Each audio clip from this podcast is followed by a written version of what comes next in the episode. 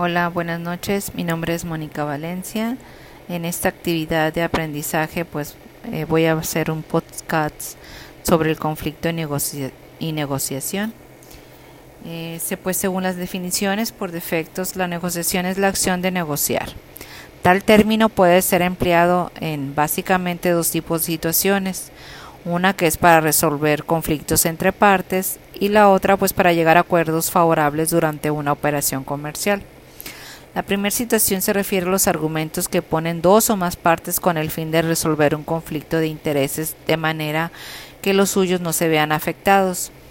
El proceso de negociación comienza cuando una parte describe su idea de resolución del problema y otro de los involucrados plantea una idea diferente o con algunos cambios.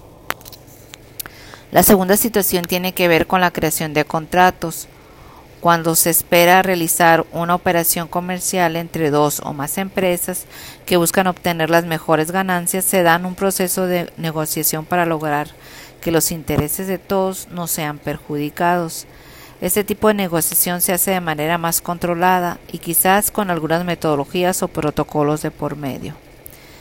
Existe un concepto similar llamado negociación colectiva y es aquella en la que el diálogo se lleva a cabo por grupos de personas que pueden ser sindicatos, empresarios y otros grupos.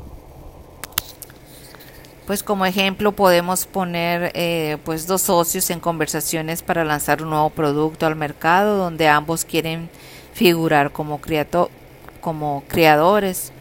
Otro ejemplo podría ser dos empresas competidoras que entablan diálogos para hacer una colaboración y darse publicidad mutuamente una madre y su hijo que hablan para llegar a un acuerdo sobre los tiempos que hacer que tienen para hacer tareas y para salir a jugar con sus amigos.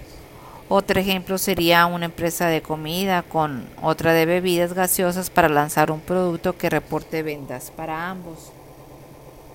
Y así pues hay varios casos, ¿no? Eh, con características de la negociación, pues que la negociación no importa el resultado obtenido o si de hecho se llega a un acuerdo. El solo hecho de mantener diálogos con las características antes mencionadas se trata de una negociación. Una empresa necesita tener negociaciones proactivas en cuanto al nivel de trabajo.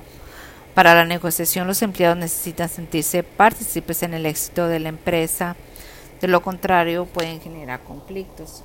Pues estos son otros más ejemplos, ¿no?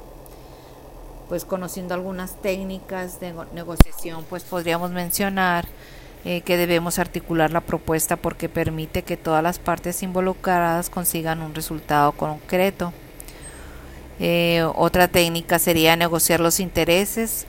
Una vez que las partes insisten en mantener su postura ante una situación, no existe la mínima posibilidad de ceder, se genera un conflicto y es donde se debe llegar a un acuerdo para el bien de sus intereses. Eh, otro sería para una buena negociación se deben tener claves importantes como planificación, respeto hacia los demás, empatía, confianza y creatividad. Gracias.